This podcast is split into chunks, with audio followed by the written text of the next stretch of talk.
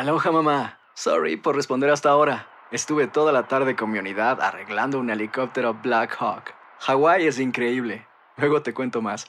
Te quiero. Be All You Can Be, visitando goarmy.com diagonal español.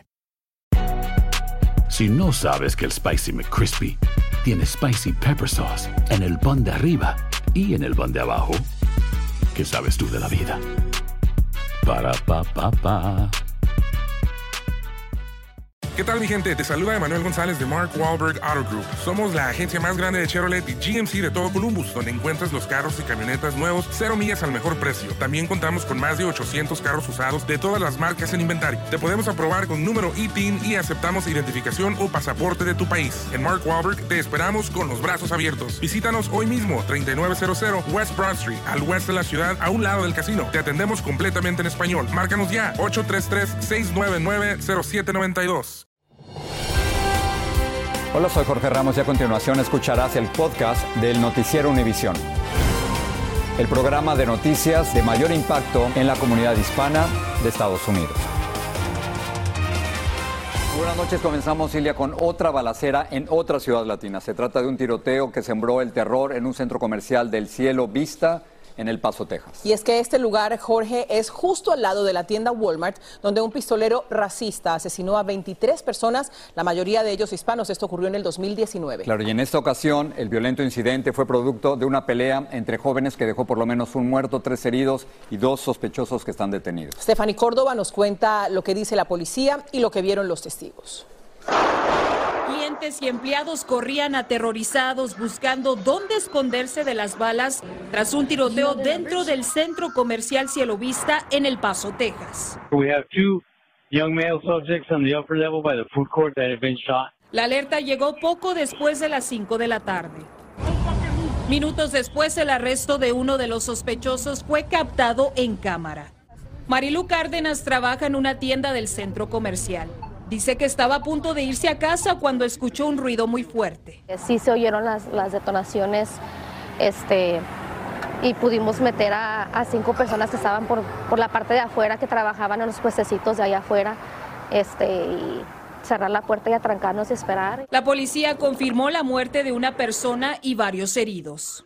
Tenemos tres personas adicionales que fueron heridas y fueron trasladadas a hospitales locales. El tiroteo habría iniciado en el área de comida del centro comercial tras una pelea entre jóvenes. El incidente no, no fue algo planeado, fue algo que fue entre dos grupos y dos personas del otro grupo que recibieron heridas uh, uh, de bala, pero la condición de ellos es estable. Este hecho violento revivió heridas entre la comunidad fronteriza porque el centro comercial Cielo Vista se encuentra justo al lado de la tienda Walmart, lugar donde un pistolero asesinó a 23 personas por motivos raciales en agosto de 2019. El autor de esa matanza se declaró culpable de 90 cargos criminales. La escena se mantiene activa y el centro comercial permanecerá cerrado hasta no concluir la investigación. En El Paso, Texas, Stephanie Córdoba, Univisión. En California revelan nuevas imágenes sobre la muerte de un delincuente durante una intensa persecución policial tras matar a tiros a un agente hispano. El video muestra el final del sospechoso que, pese a tener un amplio historial delictivo, estaba libre bajo fianza y además le habían suspendido dos veces la sentencia por delitos graves. Jaime García tiene la información. Totalmente intenso fue el intercambio de disparos captado por las cámaras corporales de cinco agentes del alguacil del condado de Riverside, que muestran los últimos momentos de vida de un fugitivo que horas antes había matado a un agente del alguacil. El delincuente fue perseguido por varias autopistas del sur de California, por casi 30 patrullas y un camión blindado, el que terminó embistiendo al vehículo en el que huía y al verse acorralado disparó contra los agentes. Ese fugitivo le disparó a los oficiales, entonces ellos sí tenían justificación para dispararle. El video es del incidente ocurrido el 29 de diciembre pasado y reveladas por el jefe del alguacil, quien identificó al fugitivo como William Shane Amador McKay, un convicto por los delitos graves de secuestro, robo e intento de asesinato. Este fugitivo tenía un largo historial de crímenes violentos y merecía estar adentro de la cárcel. El asesinato del agente del alguacil Isaías Cordero ha puesto en entredicho el sistema judicial del condado de San Bernardino, California, en donde una de sus juezas ordenó que se redujera la fianza del sospechoso William Shane McCain, a pesar de que éste tenía un largo historial criminal. McCain, quien portaba esta pistola sin número de serie, tenía una orden de arresto por no comparecer a una audiencia por los delitos de secuestro e intento de asesinato de un perro policía. Aunque tuvo la justificación legal para ponerlo en libertad, ella tenía una obligación moral para proteger a la comunidad. El agente Isaías Cordero, asesinado por el fugitivo, fue sepultado el pasado 6 de enero. En Los Ángeles, Jaime García, Univisión. Las autoridades dieron hoy nuevos detalles sobre el ataque en la Universidad Estatal de Michigan. Dijeron que los cinco estudiantes heridos experimentaron mejoría y también revelaron que el pistolero que mató a tres estudiantes planeaba otros ataques armados más, como nos informa Viviana Ávila. We can confirm that the shooter had two handguns. Podemos confirmar que el atacante tenía dos pistolas 9 milímetros, una en su posesión y otra en su mochila, cuando lo encontraron muerto a casi cuatro millas del plantel educativo, dijo el jefe interino de la policía de la universidad. El pistolero, identificado como Anthony McRae, compró las armas de manera legal, pero nunca las registró como le establece la ley estatal.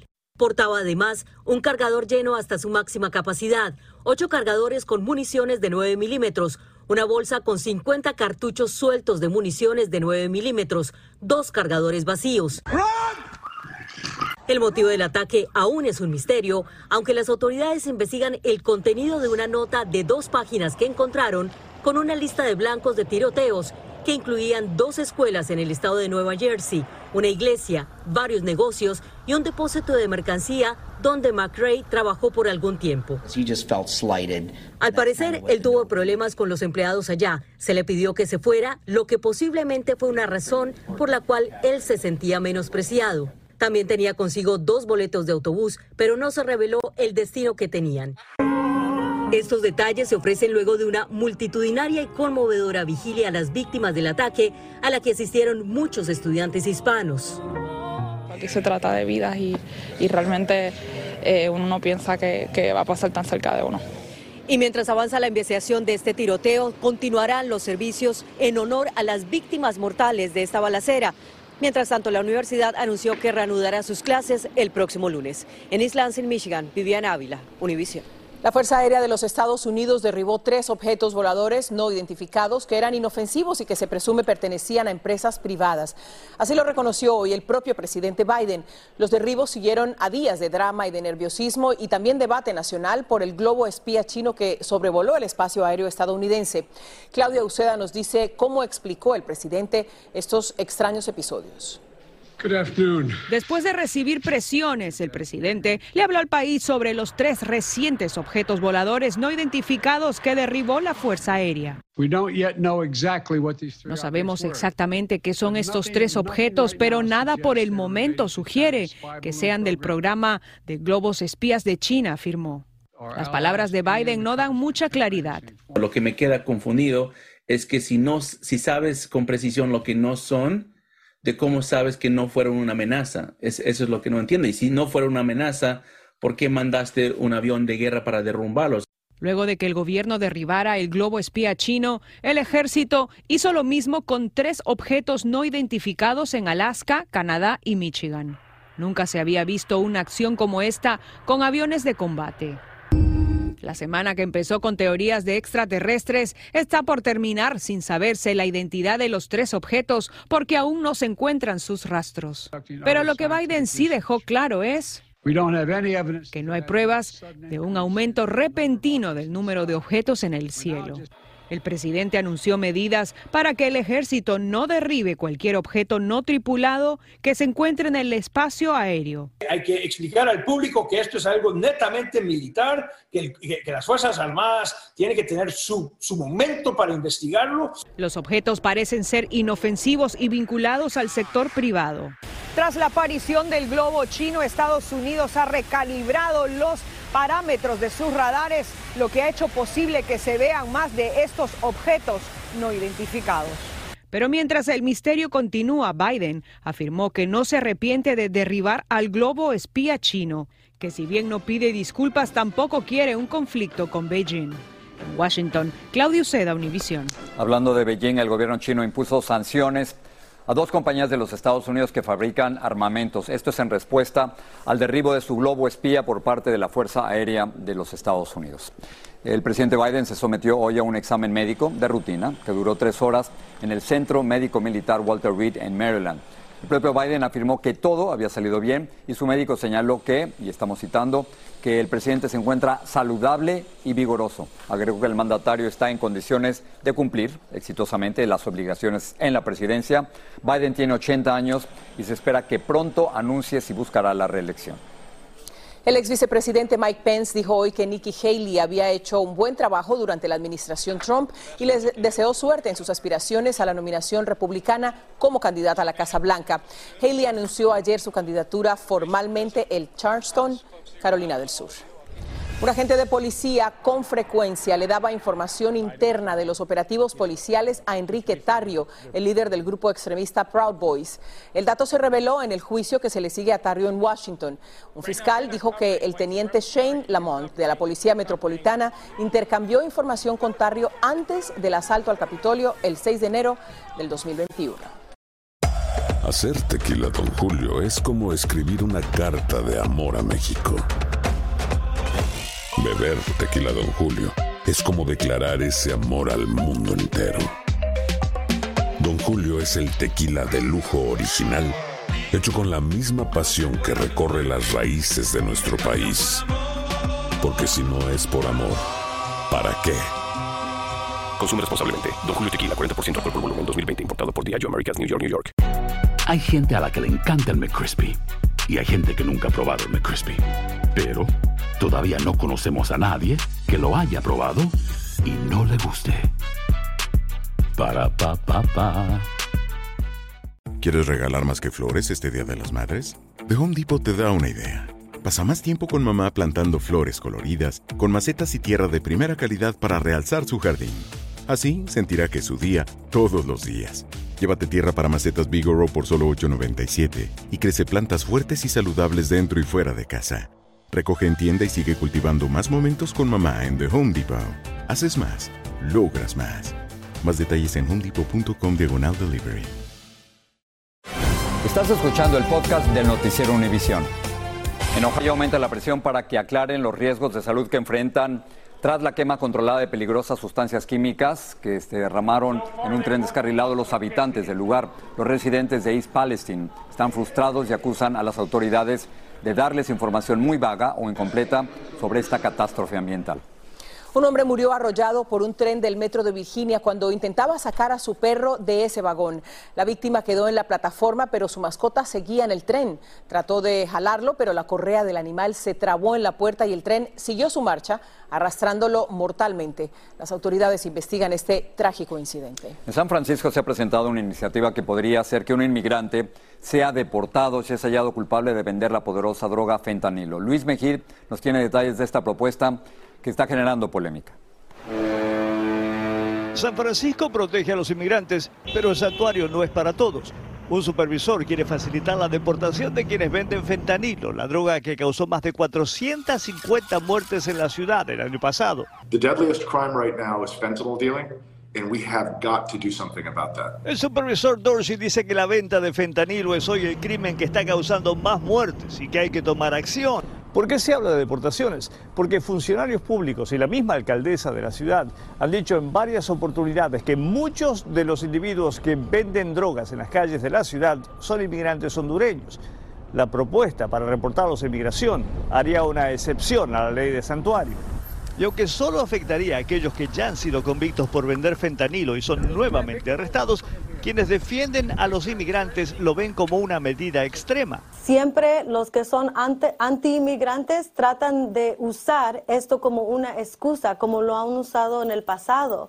Y no es justo porque lo que los líderes necesitan hacer es buscar soluciones. La ley de santuario ya permite reportar a inmigración a indocumentados violentos y a quienes cometen crímenes graves. La propuesta solo agregaría la venta de fentanilo a la lista. Y francamente, algunos inmigrantes no lo ven mal. Y yo creo que estoy, estoy de acuerdo que los deportes porque están matando a niños inocentes. Mientras el tema se discute, el fentanilo continúa matando gente. Mis amigos dicen que tomó ese ah, CPR todo para que llegue la, hasta que llegó la ambulancia y ellos me pusieron un tubo en la garganta. Esta mujer estuvo muy cerca de perder la vida en una sobredosis. En San Francisco, Luis Mejía, Univisión. Murió uno de los 12 jóvenes futbolistas que fueron rescatados de las profundidades de una cueva en Tailandia en el 2018. Tenía 17 años, lo encontraron inconsciente en el dormitorio de su academia de fútbol en Inglaterra y murió este martes en el hospital. La causa de su muerte no ha sido revelada.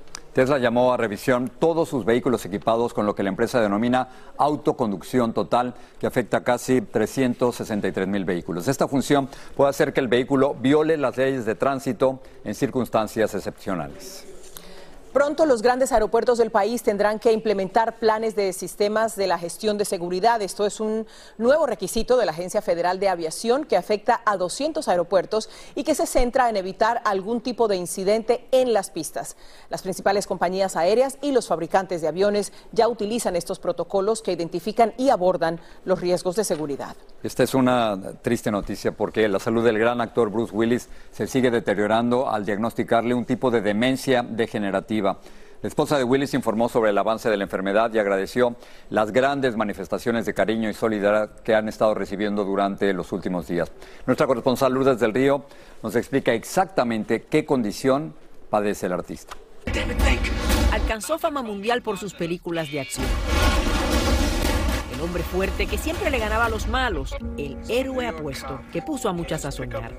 Pero hoy Bruce Willis enfrenta la peor de sus batallas, el anuncio lo hizo su familia. Desde que anunciamos el diagnóstico de afasia de Bruce, su enfermedad ha progresado y ahora tenemos un diagnóstico más específico, demencia frontotemporal, conocida como FTD. Por desgracia, los problemas de comunicación son solo uno de los síntomas de la enfermedad.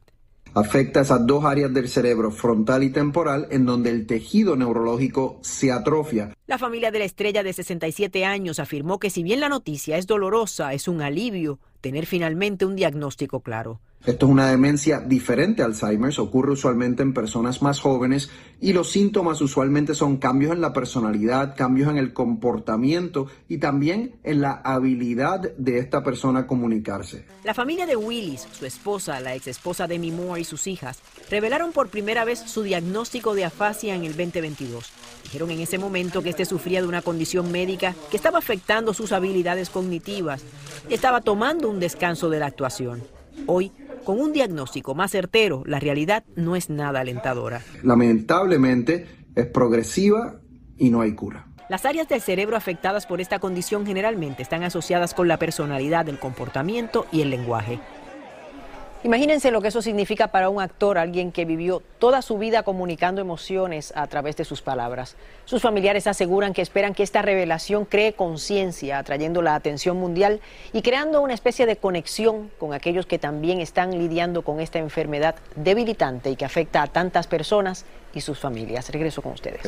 Y que, es nueva para muchos de nosotros. Estoy segura, Jorge, de que nos hubiera pasado igual. Este gran susto que se llevaron pobladores del sur de Texas tras escuchar repentinamente potentes explosiones que hicieron hasta temblar la tierra. Claro, y hemos estado escuchando últimamente tantas cosas de objetos voladores que, uno se puede imaginar cualquier cosa. No, no fue eso de lo que se trató, fue de un meteorito, efectivamente un meteorito que tripulantes de dos aviones avistaron cuando residentes reportaron detonaciones. Claro, le llamaron a la policía y dijeron, escuchamos algo raro. Explosiones. Así que Marlene Guzmán nos tiene más detalles de este fenómeno. Este estallido estremeció decenas de hogares, sembrando pánico entre habitantes del oeste de McAllen, Texas, a causa de la caída de un meteorito a tierra. La señora Echeverría se preparaba para su caminata del día cuando fue sorprendida por este inusual suceso justo cuando iba a bajarse de su camioneta. Inicialmente pensó que le habían chocado el auto. De repente escuché un ruido muy fuerte, así como un estruendo. Este, me quedé pensando que a lo mejor me golpeó alguien. De inmediato, las autoridades comenzaron a recibir una lluvia de reportes de angustiados residentes. En todas las áreas de la ciudad habían escuchado un sonido fuerte que causó que algunas propiedades se cimbraran, eh, se sacudieran o temblaran. Los ciudadanos se mostraron desconcertados ante el incidente, pero afortunadamente no hubo heridas. Entre tanto, internautas asombrados grababan el extraño fenómeno que el miércoles por la tarde pasaba lentamente sobre el suelo tejano. Lo más interesante es que es bien lento el proceso, ¿no? uno ve como un bólido que va cayendo hasta que se escucha un bang cuando aterriza. Los que lo vieron aseguran que era enorme. Y este astrónomo de la NASA nos explica al parecer por qué no causó daños al impactar la Tierra. Pero tienen altísima velocidad y vienen con a alta temperatura. Eh, la, la, ventaja, la mayoría de estos objetos se desintegran en el coso y cuando llegan a tierra no tienen ningún impacto más que producir piedritas en el piso, ¿no? Según ese experto, estos fenómenos son muy frecuentes. En esta ocasión lo inusual es que cayera en esta ciudad fronteriza, pero por fortuna no fue de mayor magnitud. Es parte de lo que nos pasa todos los días, lo importante, lo que sí es un aprendizaje. Por el momento no se ha identificado el lugar donde cayó, pero siguen averiguando. Un eh, escenario donde encuentren algún objeto en su propiedad, sea en nuestra ciudad o sea en cualquier otra ciudad, es importante que lo reporten a las autoridades. En el sur de Texas, Marlene Guzmán, Univisión. Sonó durísimo, ¿no? Menos mal no pasó nada. La portavoz de la Casa Blanca, hablando de, de estos voladores, objetos voladores no identificados, claramente decía, no son extraterrestres. ¿no? y entonces de pronto escuchas esto. Claro, te da susto. Claro. ¿Qué haces? Nada, no son, no son marcianos, son meteoritos. Nadie nos está visitando. Exactamente, todavía. Buenas noches, qué miedo. Gracias. Chao. Así termina el episodio de hoy del podcast del Noticiero Univisión. Como siempre, gracias por escucharnos.